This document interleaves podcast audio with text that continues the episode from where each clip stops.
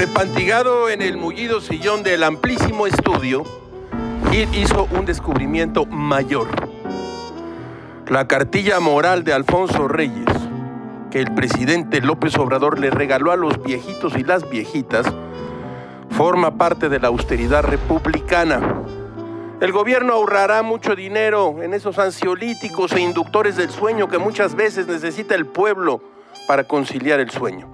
Se acabó ese gasto superfluo.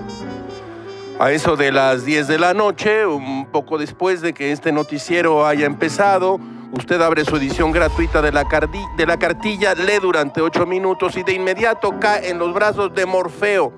Dice Alfonso Reyes, todas las religiones contienen también un cuerpo de preceptos morales que coinciden en lo esencial. La moral de los pueblos civilizados está toda contenida en el cristianismo. El creyente hereda pues con su religión una moral hecha pero el bien no solo es obligatorio para el creyente, sino para todos los hombres en general. El bien no solo se funda en una recompensa que el religioso espera recibir en el cielo, se funda también en razones que pertenecen a este mundo.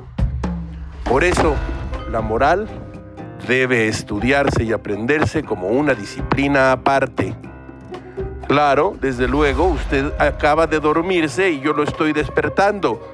Señores, se acabó el insomnio. Señoras, adiós altafil. Hasta luego a las benzodiazepinas. La cartilla no sabe fallar. Por cierto, tenga mucho cuidado, por favor. Una sobredosis de cartilla de Alfonso Reyes lo deja usted como la bella durmiente del bosque.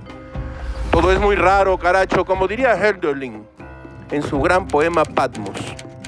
Donde hay peligro, crece lo que nos salva.